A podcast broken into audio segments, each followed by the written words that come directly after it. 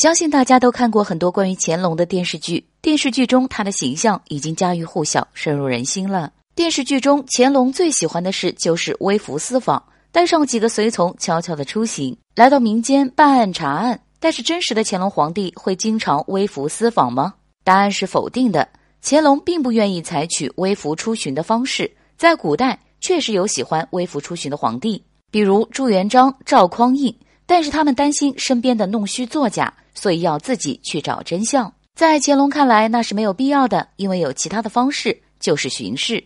乾隆一共进行了六次南巡，在第一次南巡的时候，还专门颁发了两道圣旨，解释了南巡的原因，是因为江浙地区的官员请求皇上临幸，所以乾隆感觉应该去考察考察民情，同时还把太后带上，以尽孝心。乾隆一生写了很多的诗。在他诗中可以看到万众欢愉、居民同乐的盛世景象。但是乾隆每次南巡的时候，兴师动众，耗资巨大，每次耗资达百万两银子。仅仅是铺设道路、修建码头、整修街道、搭戏台等，就要花费二三十万两银子，这对国家财政形成了一种严重负担。其实这一点，乾隆心中也是心知肚明的。他提出过四个条件：君主之无欲，护驾人员之守法，官员之奉公。